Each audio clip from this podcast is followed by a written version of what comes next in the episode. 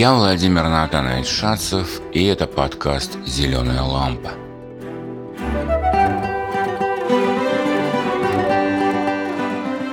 Новый сезон по традиции начинаем рассказом Антона Чехова или Антоши Чеханте. На этот раз это детвора. Наверное, вы заметили, что миниатюры Антоши Чеханте легко читаются в лицах, а они как маленькие пьесы, поэтому многих из них, например, у рассказа «Мальчики» был второй заголовок, подзаголовок, сценка. Такой подзаголовок был первоначально и у рассказа «Детвора».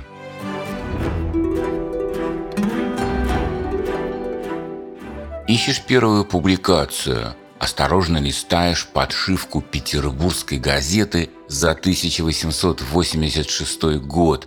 Боишься повредить бумагу, такая она, ломкая, выцветшая за 130 лет. Но читаешь, и многое, как сегодня, Впрочем, что-то надо объяснять. Есть несколько слов, не особенно понятных. Итак, словарная работа. Старший брат Вася, ученик пятого класса, лежит в гостиной на диване и скучает. Первый класс гимназии в это время обычно принимали в возрасте 10-11 лет, соответственно, Васе 15-16. И с цветом лица, какой бывает только очень здоровых людей, у дорогих кукол и на бонбоньерках. Бонбоньерка – красиво оформленная коробка конфет. У Ани уже было две катерны. Катерна положение в игре в лото, при котором из пяти клеток заставлены кубиком уже четыре. Прусак – это таракан – у него ни корыстолюбие, ни самолюбие. Что это значит? Корыстолюбивый, то есть жадный. Самолюбивый, гордый, даже обидчивый. Например, мой кот жадина. Когда к нему в гости привезли его братьев и сестру, он не хотел с ними делиться кормом. Кот Вася может прыгнуть в высоту, но не из любви к спорту, а ради еды. Все делает из выгоды а не просто так, от души. Самолюбивый человек обидчивый, ну, такой, как я. А вот у чеховского персонажа ни корыстолюбия, ни самолюбия. То есть щедрый человек, который к тому же не обижается по пустякам. У него ни корыстолюбия, ни самолюбия. По виду он флегма, но в душе порядочное бестия. Внешне спокоен, невозмутим, как скала, как монумент. Его трудно разозлить или рассмешить. Такой он внешне. Но в душе он хитрющий, с когтями и клыками зверь. По виду он флегма, но в душе порядочное бестие. Итак, слушаем актрису Валерию Гуляеву, чтение рассказа «Детвора».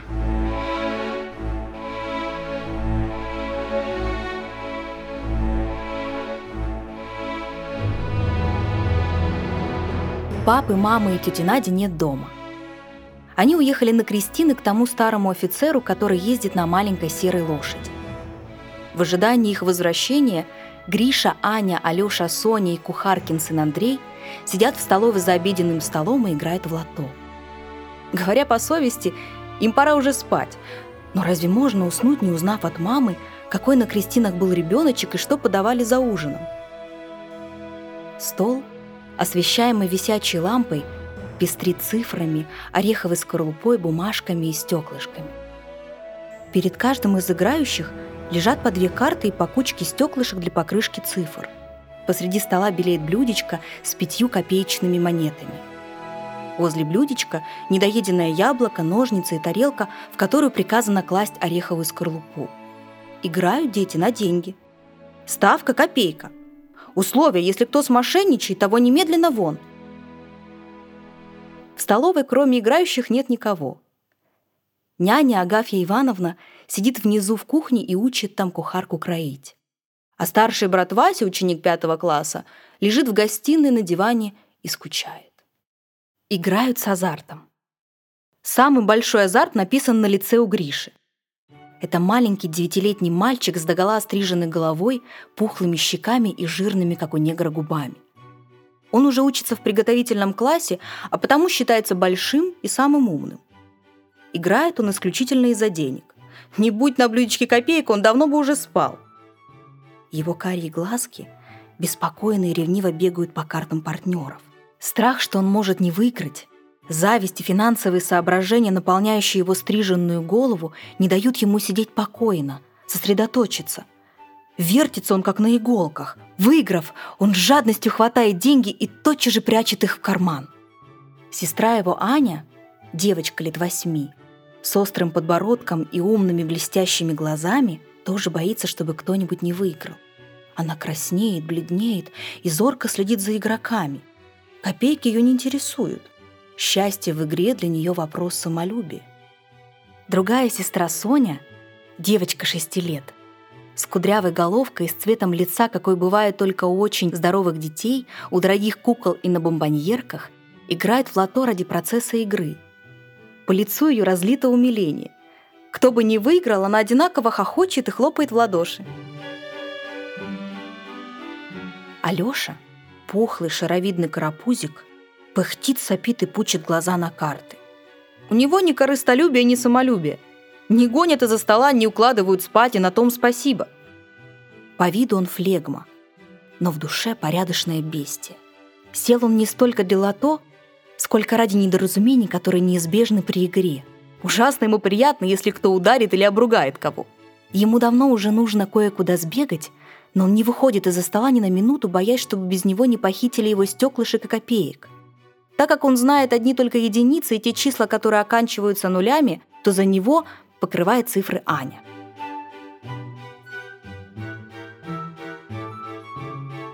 Пятый партнер – Кухаркин сын Андрей. Черномазый болезненный мальчик в ситцевой рубашке с медным крестиком на груди стоит неподвижно и мечтательно глядит на цифры – к выигрышу и к чужим успехам он относится безучастно, потому что весь погружен в арифметику игры, в ее несложную философию. Сколько на этом свете разных цифр, и как это они не перепутаются? Выкрикивают числа все по очереди, кроме Сони и Алёши. Ввиду однообразия чисел практика выработала много терминов и смехотворных прозвищ. Так семь у игроков называется кочергой, 11 палочками, 77 Семен Семеновичем, 90 дедушкой и так далее. Игра идет бойко. «32!» — кричит Гриша, вытаскивая из отцовской шапки желтые цилиндрики. «Семнадцать! Кочерга! Двадцать восемь сена косим!» Аня видит, что Андрей прозевал двадцать восемь. В другое время она указала бы ему на это. Теперь же, когда на блюдечке вместе с копейкой лежит ее самолюбие, она торжествует. «Двадцать три!» — продолжает Гриша. «Семен Семенович! Девять!»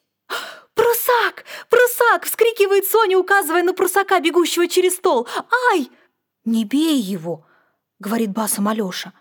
«У него, может быть, есть дети!» Соня провожает глазами прусака и думает о его детях. Какие это должно быть маленькие прусачата. «Сорок три! Один!» продолжает Гриша, страдая от мысли, что у Ани уже две катерны. Шесть! «Партия! У меня партия!» — кричит Соня, кокетливо закатывая глаза и хохоча. У партнеров вытягиваются физиономии. «Проверить!» — говорит Гриша с ненавистью, глядя на Соню. На правах большого и самого умного Гриша забрал себе решающий голос. Что он хочет, то и делают. Долго и тщательно проверяют Соню, и к величайшему сожалению ее партнеров оказывается, что она не смошенничала. Начинается следующая партия. «А что я вчера видела?» — говорит Аня как бы про себя. Филипп Филиппич заворотил как-то веки, и у него сделались глаза красные, страшные, как у нечистого духа. «Я тоже видел», — говорит Гриша. «Восемь!» А у нас ученик умеет ушами двигать. Двадцать семь. Андрей поднимает глаза на Гришу, думает и говорит. Я умею ушами шевелить.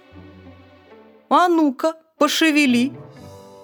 Андрей шевелит глазами, губами и пальцами, и ему кажется, что его уши приходят в движение. Всеобщий смех.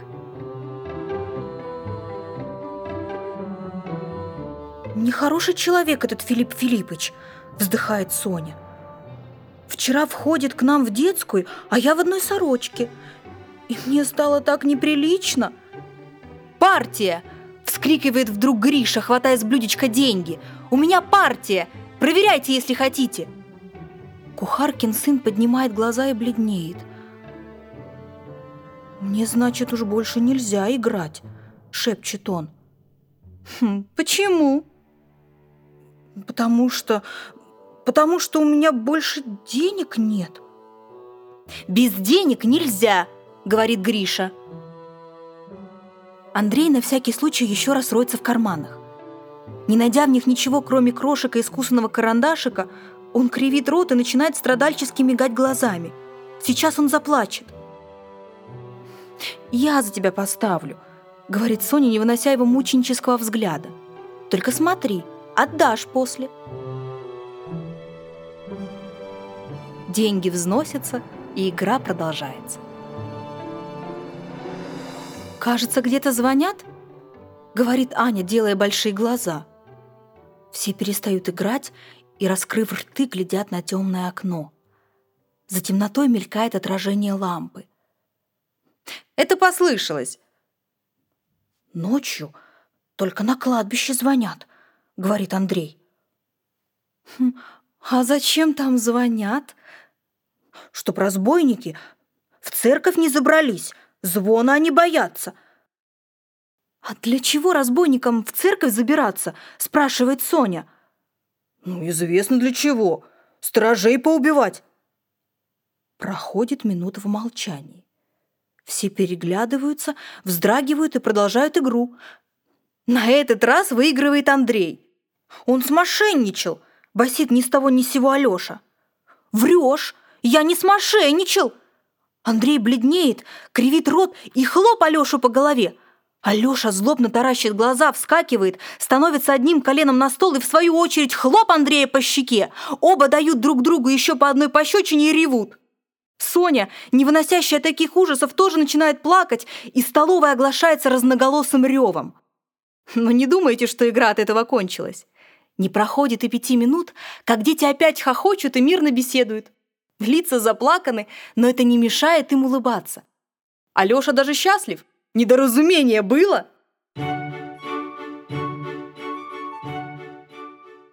В столовую входит Вася, ученик пятого класса. Вид у него заспанный, разочарованный. Это возмутительно, думает он, глядя, как Гриша ощупывает карман, в котором звякают копейки. Разве можно давать детям деньги? И разве можно позволять им играть в азартные игры? Хм, хороша педагогия, нечего сказать, возмутительно – Но дети играют так вкусно, что у него самого является охота присоединиться к ним и попытать счастье. «Погодите, и я сяду играть», — говорит он. «Хм, ставь копейку». «Сейчас», — говорит он, роясь в карманах. «У меня копейки нет, но вот есть рубль. Я ставлю рубль». «Нет, нет, нет, копейку ставь». «Дураки вы! Ведь рубль во всяком случае дороже копейки, объясняет гимназист. Кто выиграет, тот мне сдачи сдаст. Нет, пожалуйста, уходи. Ученик пятого класса пожимает плечами и идет в кухню взять у прислуги мелочь. В кухне не оказывается ни копейки.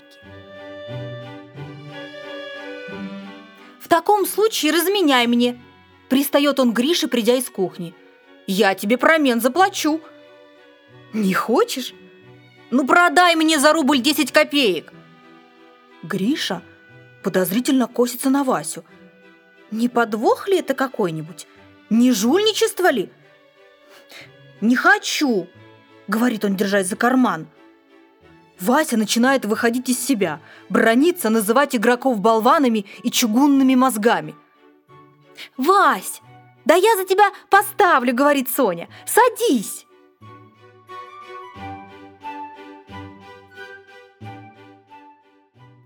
Гимназист садится и кладет перед собой две карты. Аня начинает читать числа. «Копейку уронил!» заявляет вдруг Гриша взволнованным голосом. «Постойте!» Снимают лампу и лезут под стол искать копейку. Хватают руками плевки, ореховую скорлупу, стукаются головами, но копейку не находят. Начинают искать снова и ищут до тех пор, пока Вася не вырывает из рук Гриши лампу и не ставит ее на место. Гриша продолжает искать в потемках. Ну вот, наконец-то копейка найдена. Игроки садятся за стол и хотят продолжать игру. Тссс. Соня спит, заявляет Алёша. Соня, положив кудрявую голову на руки, спит сладко, безмятежно и крепко, словно она уснула час тому назад. Уснула она нечаянно, пока другие искали копейку. «Поди на мамину постель ложись», — говорит Аня, уводя ее из столовой. «Иди». Ее ведут все гурьбой, и через какие-нибудь пять минут мамина постель представляет собой любопытное зрелище. Спит Соня. Возле нее похрапывает Алеша. Положив на их ноги голову, спят Гриша и Аня. Тут же, кстати, заодно примостился и кухаркин сын Андрей. Возле них валяются копейки, потерявшие свою силу впредь до новой игры. Спокойной ночи.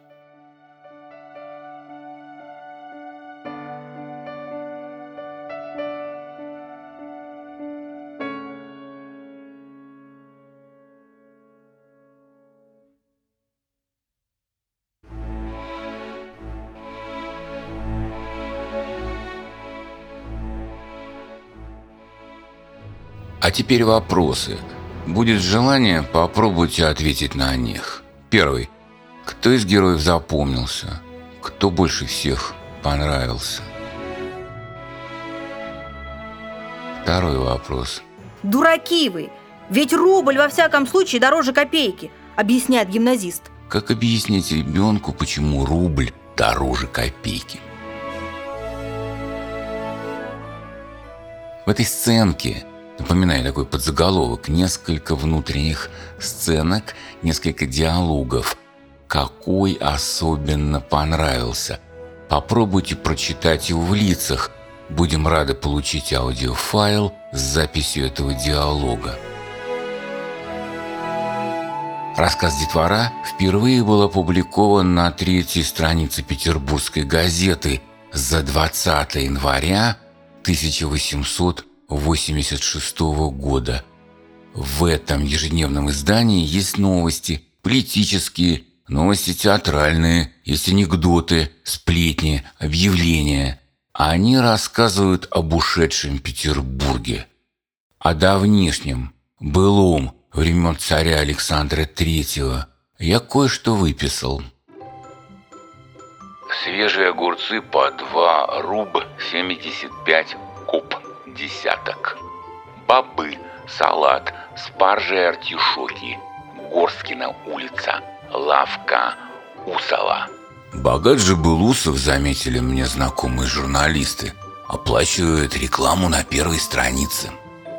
Или выставка картин Юлия Юльевича Клевера.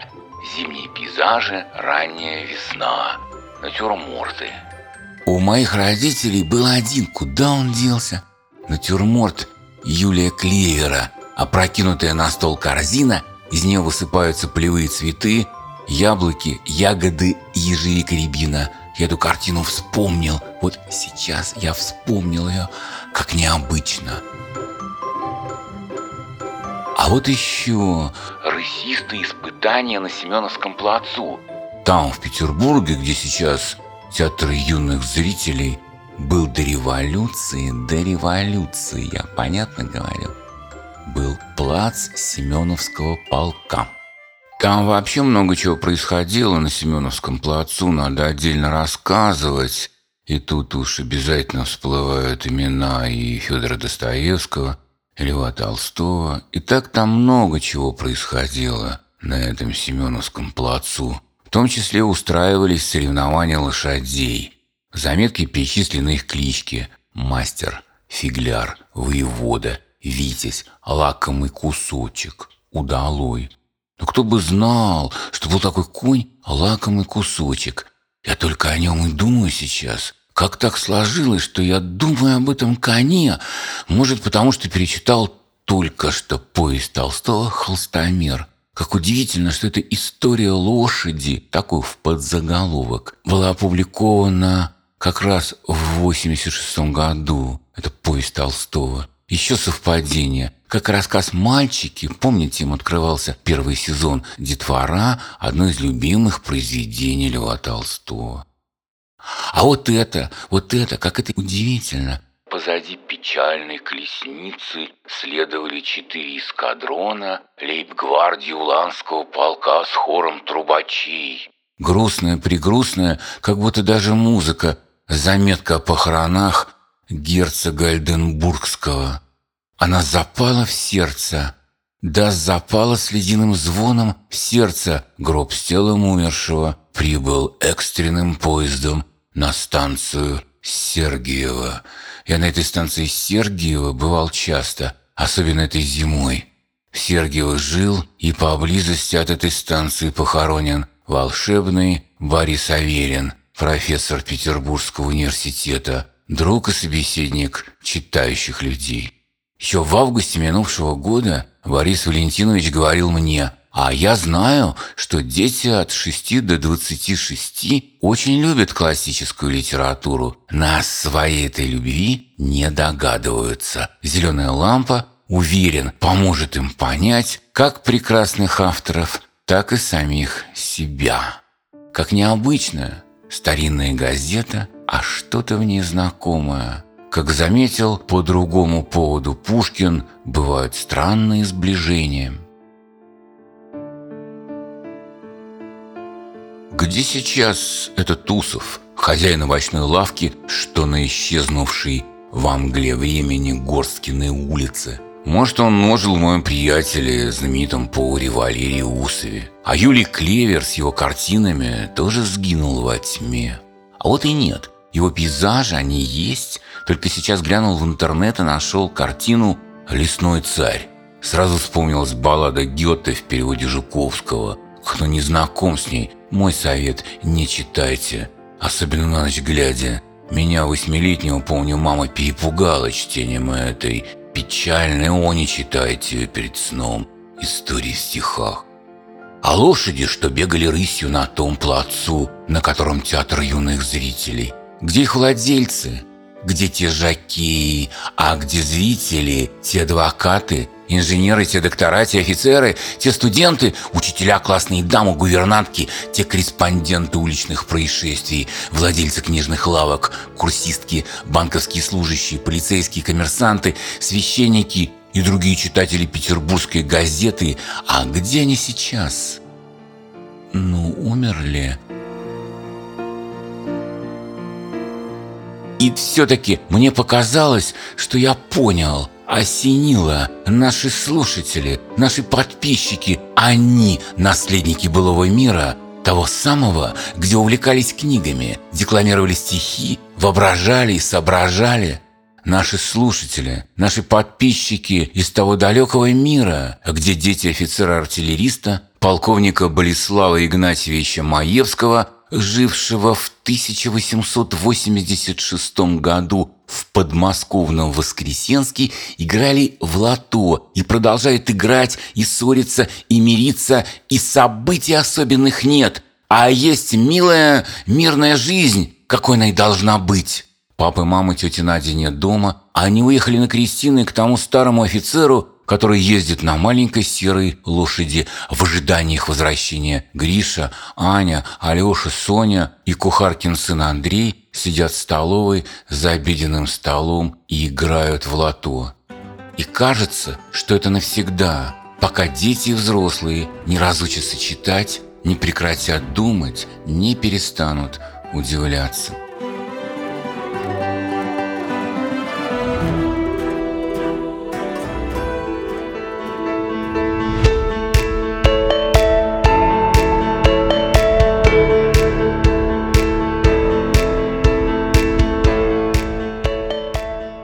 Первом сезоне, помните, мы уговаривали своих слушателей освоить специальные приложения для подкастов. Эти приложения есть на смартфонах и прочих умных устройствах. Конечно, легко зайти на наши сайты в социальных сетях, проигрывать эпизоды оттуда, но, поверьте, с помощью приложений это делать проще. Кроме того, вдобавок к обычным эпизодам, мы будем выпускать к ним маленькие дополнения, что-то вроде десерта, но услышат их только те, кто подписаны на наш подкаст через специальные приложения вроде Apple Podcasts или Google Podcasts или множество им подобных. Все это по-прежнему абсолютно бесплатно. Инструкции по подписке доступны на нашем сайте.